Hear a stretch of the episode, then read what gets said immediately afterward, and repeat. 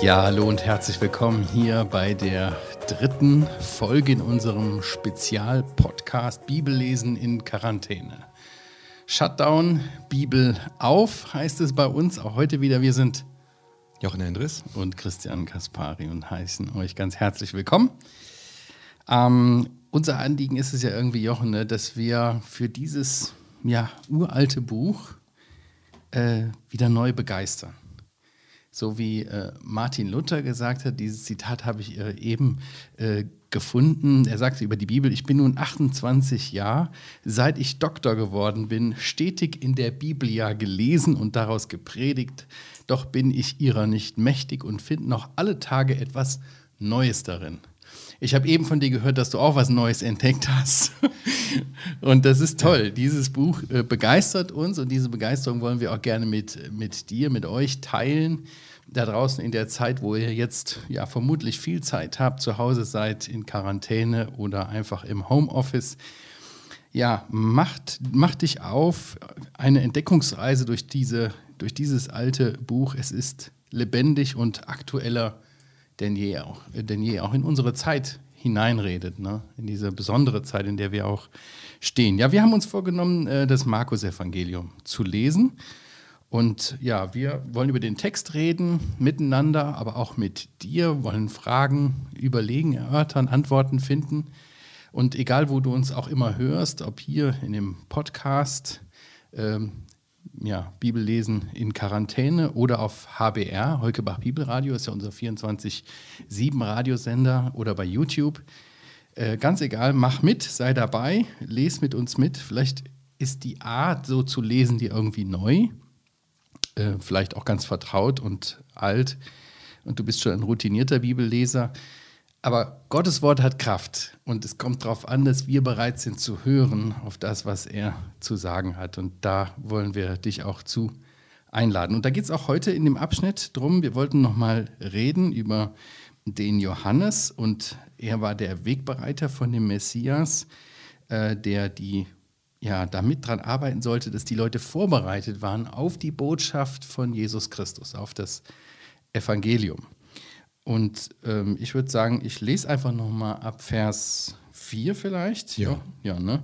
Vers jo 4. Genau. Johannes trat auf, taufte in der Wüste und predigte die Taufe der Buße zur Vergebung der Sünden. Und es ging zu ihm hinaus, das ganze jüdische Land und alle Einwohner Jerusalems, und sie wurden im Jordanfluss von ihm getauft, indem sie ihre Sünden bekannten.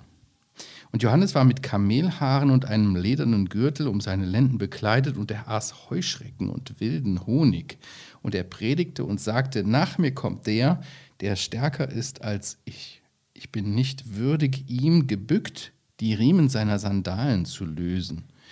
Ich habe euch mit Wasser getauft, er aber wird euch mit Heiligem Geist taufen. Also wir sehen hier Johannes am Jordan und ja, das war eine Wüstenregion, ne?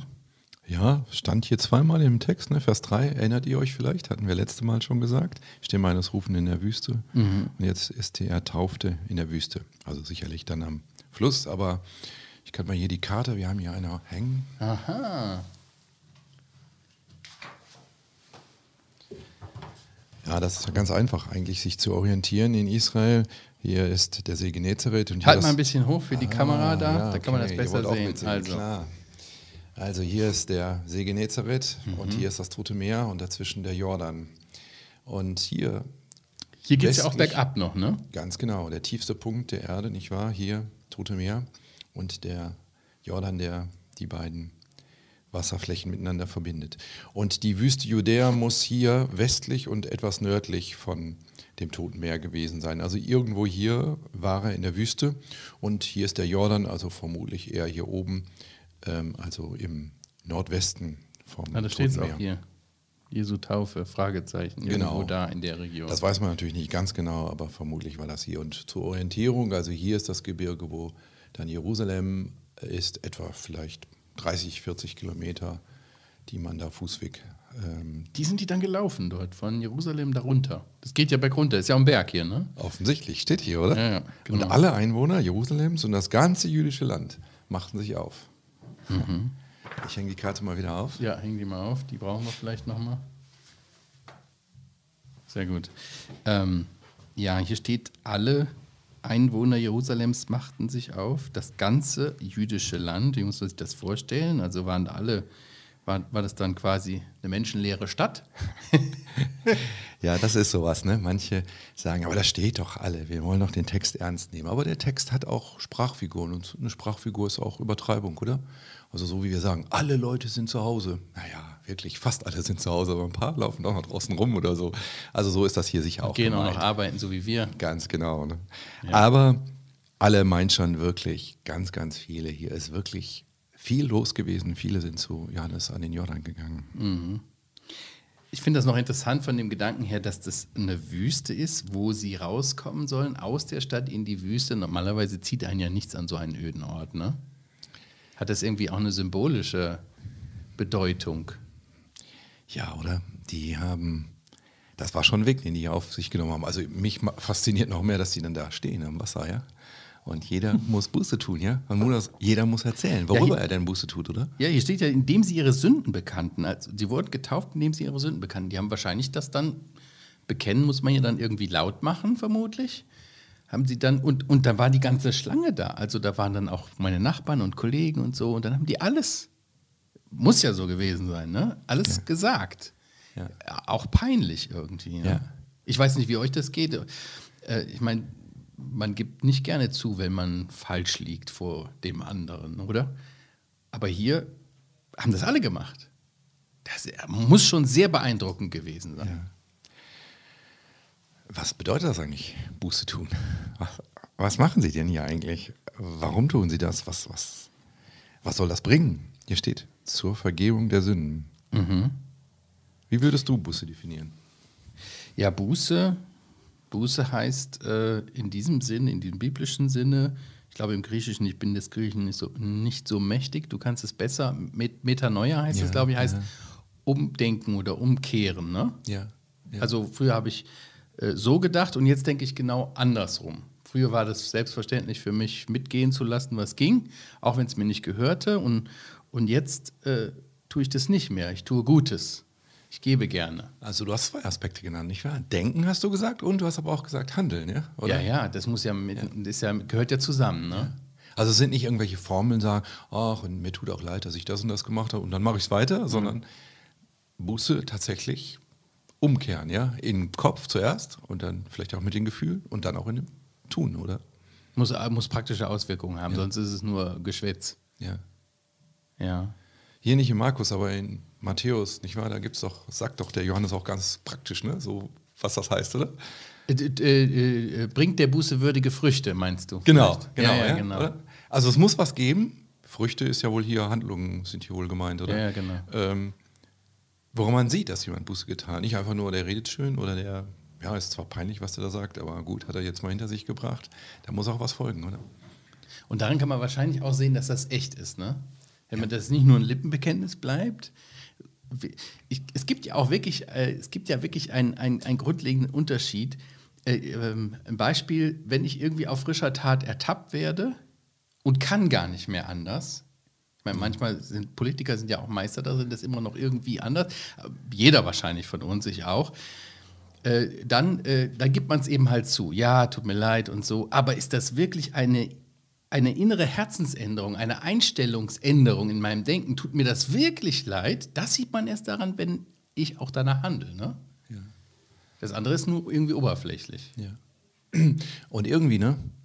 wird hier deutlich, dass es dem Johannes darum ging und letztendlich auch Gott, er ist ja der Vorbote Gottes mhm. hier, dass es nicht um diese Taufhandlung an sich geht, weil du hast das eben schon erwähnt, nicht wahr? Da kommen Leute zu einer Taufe und er fordert sie auf, nicht, hey, super, dass ihr kommt zur Taufe, sondern bringt der bußewürdige Frucht und dann sozusagen taufe ich euch erst. Also nicht die Taufe hat etwas bewirkt, könnte man ja hier so ein bisschen verstehen. Taufe der Buße zur Vergebung der Sünden. Achso, dass die Taufe als Handlung dann irgendwie Sünden vergibt. Genau, also, oder? Mh, hm, Nein, nee, kann nicht so gemeint nee, sein, weil so dann wäre es ja gemein von dem Johannes, wenn er irgendjemandem die Taufe versagt, nicht wahr? Wenn er darauf hinweist, du musst aber was tun. Du musst dich mhm. ändern in deinem. Nein, die Taufe sollte ausdrücken, was tatsächlich passiert ist, oder? Dass sie, dass sie umdenken, dass sie anders handeln wollen. Und dann würde jemand kommen und der würde Vergebung der Sünden möglich machen. Also ich glaube, das sind hier Schritte, die hier zusammengefasst sind. Lasst euch taufen, aber nur, wenn ihr wirklich auch Buße getan habt. Und dann wird das auch zur Folge haben, dass ihr wirklich Sündenvergebung erfahrt. Oder? Mhm. Äh, Nochmal zurück zu diesem Gedanken der Wüste. Ich meine, das war eine Wüste, wo er unterwegs war, wo er die Leute quasi in einlud, eigentlich ein öder Ort, wo nichts zu, zu, zu wo, wo man jetzt so freiwillig eigentlich nicht hingeht. Die Leute gingen dahin und es ist auch irgendwie ein Ausdruck, ein geistlicher Ausdruck vom Zustand dieses, dieses Volkes. Ne? Also Gott hatte, wie viel, 400 Jahre oder sowas, nicht mehr geredet zu dem Volk. Und sie haben irgendwie äußerlich so einen Gottesdienst, das lief alles irgendwie, aber die Herzen waren ganz weit weg von Gott. Und ich glaube, das ist auch, ich weiß nicht, wie ihr darüber denkt, aber auch bei uns so ein Zeichen, oder? In Deutschland. Also christliches Abendland nennen manche uns noch irgendwie, ich weiß nicht, was da noch christlich dran ist. Klar, wir haben Kirchen, wir haben schöne äh, Kultur, christliche Kultur irgendwo, da wird äußerlich was gepflegt, aber wo sind unsere Herzen? Sind die dabei? Sind die wirklich, sind die wirklich bereit, Buße zu tun? Und dann redet Gott jetzt mal so wie in dieser Zeit jetzt hier, wo irgendwie alles stillsteht, wo man entschleunigt wird, wo man nachdenkt, wo man irgendwie auch nach, wo, wo, wo diese ganze, diese ganze Sattheit auch irgendwie auffällig wird. Ne? Also ich meine, was haben wir für einen Luxus? Was leisten wir uns? Gehen raus, essen, machen Wellness und so weiter. Und jetzt können wir das alles nicht mehr. Jetzt plötzlich Wüste, ja? so ein bisschen, oder? Oh, ist das langweilig zu Hause und so. Ja. Ja. Aber vielleicht will Gott uns gerade jetzt was sagen. Ja. Habe ich so gedacht, ne? Und irgendwie, du sagst das eben, christliches Abendland und so. Ich meine, das war ja hier auch. Das war ja kein weißer Fleck, nicht wahr? Das war, wir sind hier mitten in Israel. Boah, die hielten sich ja sowas von Gott nah und so weiter, ja. Und hier wird gleich am Anfang deutlich, wo sie wirklich standen, ja. Sie standen eigentlich in der Wüste, in einer Beziehungswüste zu Gott, wenn man das so sagen darf. Und Taufe, das ist ja keine Erfindung von Johannes dem Täufer hier. Taufe gab es damals, aber nicht unter Juden, sondern getauft wurden arme Heiden, die dann jetzt zum Judentum überkehren. Die wurden Also so getauft. Proselyten. ja. ja, und dann denkt man, ja, aber in Israel muss doch keiner getauft werden. Ja? Und hier geht ganz Jerusalem, ganz Judäa geht raus und lässt sich taufen, weil sie irgendwie sehen, tatsächlich, wir sind eine Wüste, wir sind irgendwie, wir Ja. sind nicht so, wie Gott das will, oder? Und ist auch ein Zeichen eines Neuanfangs, ne? Ja. Oder einer neuen Hinwendung. Ja. Ja. Ja, gut. Schauen wir uns den Johannes ein bisschen an. Johannes mit Kamelhaaren und einem ledernen Gürtel um seine Lenden begleit, bekleidet, aß Heuschrecken und wilden Honig. Irgendwie schon ein sehr interessanter Kerl. Eigenartiger Kauz. Also ich hätte ihn nicht so gerne angehabt, diesen Mantel. Ne? Ist Aber, wahrscheinlich kratzig, oder? ja, Ha haarige Angelegenheit. aber weißt du, in Israel wird jeder an irgendeinen gedacht haben, nämlich an den Elia. Warte mal, ich habe mir die Stelle hier aufgeschrieben, zweite Könige. Zweite Könige, da müssen Ja, wir ins bitte. Alte Testament.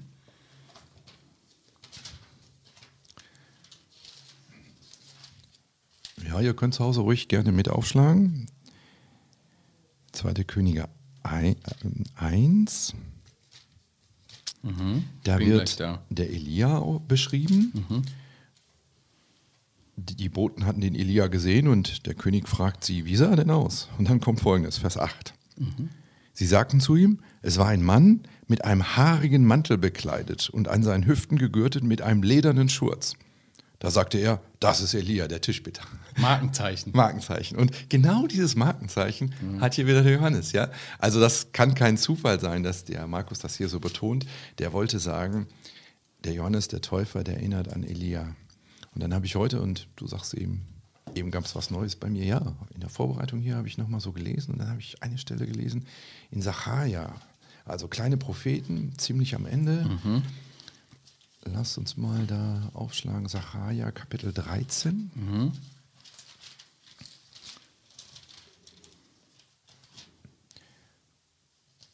Vers 4.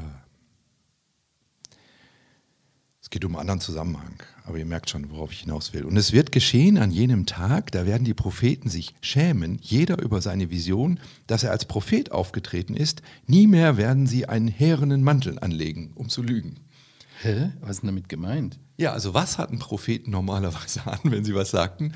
Einen solchen Kamelhaar, einen, einen haarigen Mantel. Ja, das ist derselbe Ausdruck, den wir eben bei Elia hatten. Ist das so ein, wie so eine Dienstbekleidung beim Priester, Pastor? Anscheinend gab es so einen Prophetenmantel, ja. Also anscheinend, ja. Also der Zusammenhang, wie gesagt, hieß hier ein anderer, aber Gott will ja sagen, da sind Propheten aufgetreten, die waren keine richtigen Propheten, aber die haben äußerlich so getan, als wären sie Propheten. Und wie haben sie das gemacht? Indem sie denselben Mantel anzogen, wie Elia den schon alle hatte, oder so einen von der Art. Mhm.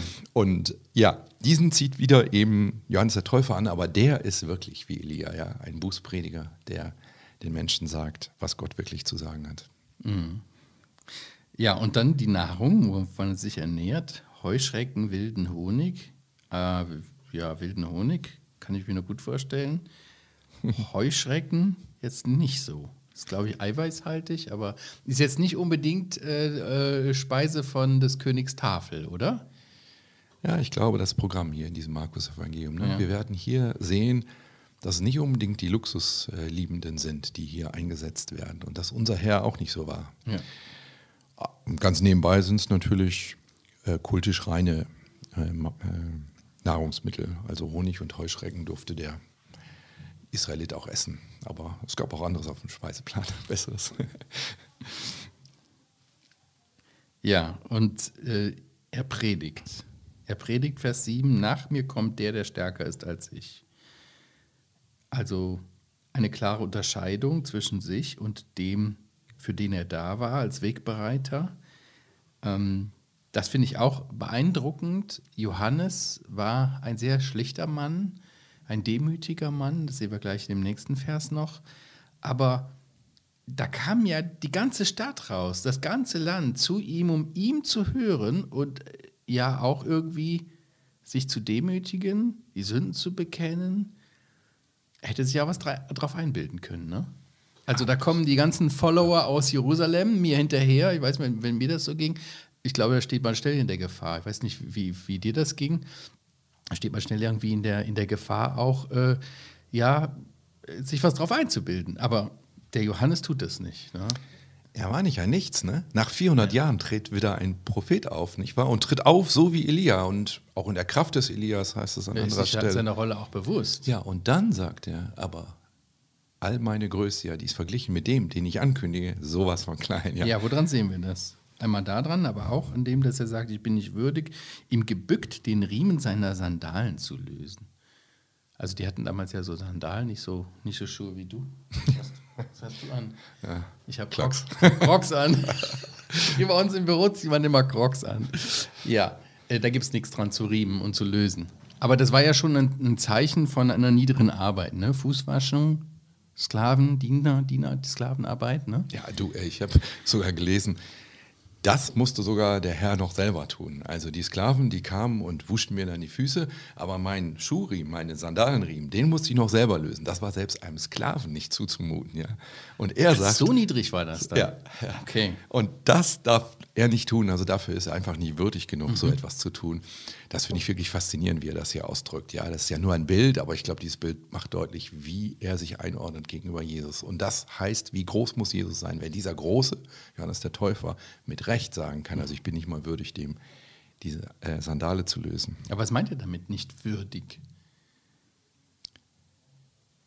Also ist es nur einfach so ein Ausdruck dafür, dass er sich selbst für unwürdig hält? Tja, willst du jetzt schon vorgreifen? Also im nächsten Abschnitt wird die Würde desjenigen etwas beschrieben, oder? Und da werden wir sehen. Also damit verglichen ist Johannes wirklich ein Nichts. Also, dass sich der Himmel auftut und okay. eine Stimme hört. Naja. Da kommen, wir dann, da kommen wir dann nächste genau. Mal zu. Du hast eine super Überleitung gemacht zum Ende, denn wir sind schon wieder bei 20 Minuten angekommen, mein Lieber. Ja. Das geht so schnell wie im Fluge hier. Wir machen dann nächste Mal weiter, Vers 9 bis 13. Ähm, da geht es dann um die Taufe auch von Jesus, der sich auch einreiht in die Reihe. Das ist auch sehr bemerkenswert. Ne? Ja, gut. Ähm, wir freuen uns, wenn du uns weiterempfiehlst, Bibellesen in Quarantäne, uns einen Like gibst oder deine Fragen stellst. Ja? Podcast.heukebach.org. Wir sagen Tschüss, bis zum nächsten Mal. Ne? Tschüss.